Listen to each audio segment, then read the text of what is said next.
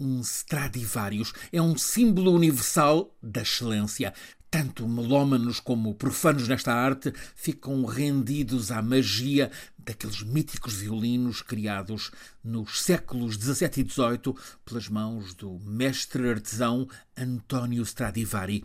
Na oficina dele, em Cremona, Itália, Stradivari forjou uns 700 instrumentos musicais, dos quais 450 violinos, que foi progressivamente aperfeiçoando de modo a conseguir claridade de som cada vez mais assombrosa. Um violino com o selo do criador Stradivari é hoje uma joia, cada uma avaliada em milhões de euros. Os que há estão depositados em vitrines que são como cofres de museus e outros colecionadores. Stradivari é o único fabricante de instrumentos musicais cuja fama ombreia com os grandes compositores da história da música. De facto, Stradivari é um luthier.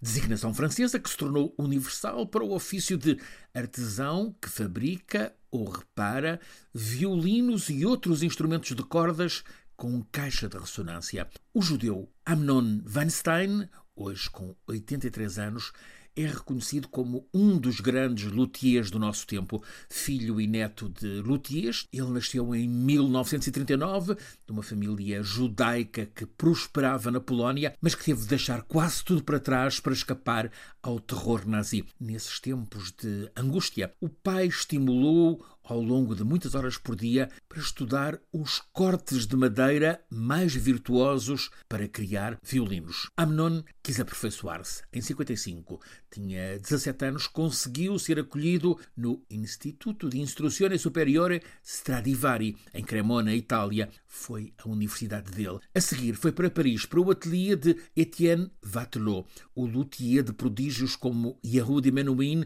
Isaac Stern, também do violoncelista pianista Rostropovich Anon Weinstein tornou-se um mestre internacional, consultor e luthier muito pretendido, mas sempre com a marca da Shoah, do Holocausto, que vinha da infância dele em fuga da perseguição nazi. Ainda não tinha 50 anos. Na década de 80, Amnon decidiu dedicar-se a uma tarefa única, a de procurar restaurar, recuperar a vida de violinos que eram os de judeus e ciganos deportados para os campos de concentração nazi, violinos que escaparam ao Holocausto. Tudo começou quando, numa das visitas a Auschwitz, em encontros com familiares de músicos que foram mortos nas câmaras de gás, ele soube que alguns desses músicos puderam acompanhar com sinfonias interpretadas precisamente com violino, percurso de companheiros até às câmaras de gás. Os exterminadores nazis rendiam-se a essa possibilidade de música.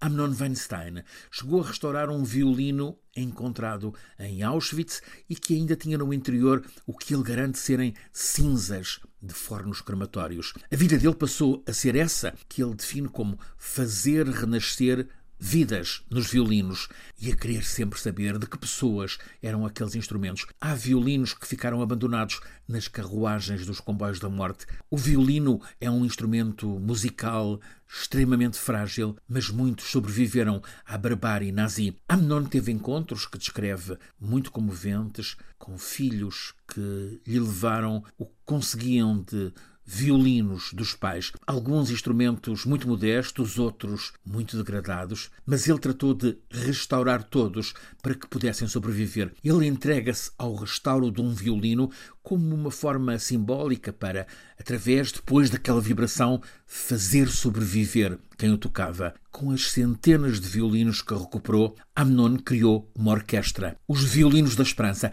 Antes de cada concerto, ele vai ao palco e tenta contar a história da pessoa que era a de cada um daqueles violinos. Foi assim em Istambul, em Berlim, em Nova Iorque. Cada concerto é um concentrado de emoções, o luto infinito, o recolhimento, mas também a energia do ressurgimento através da força da música que se sobrepõe à barbárie. Com amor, com respeito, Amnon sente que há vida que assim revive. De faire ça avec grand amour et grand respect, et là, le violon, il vit encore une fois. Logo, às oito da noite, vai ser outra vez assim no Théâtre du Gymnase, em Paris, Les Instruments de l'Espoir, estes instrumentos da esperança, a música contra o esquecimento.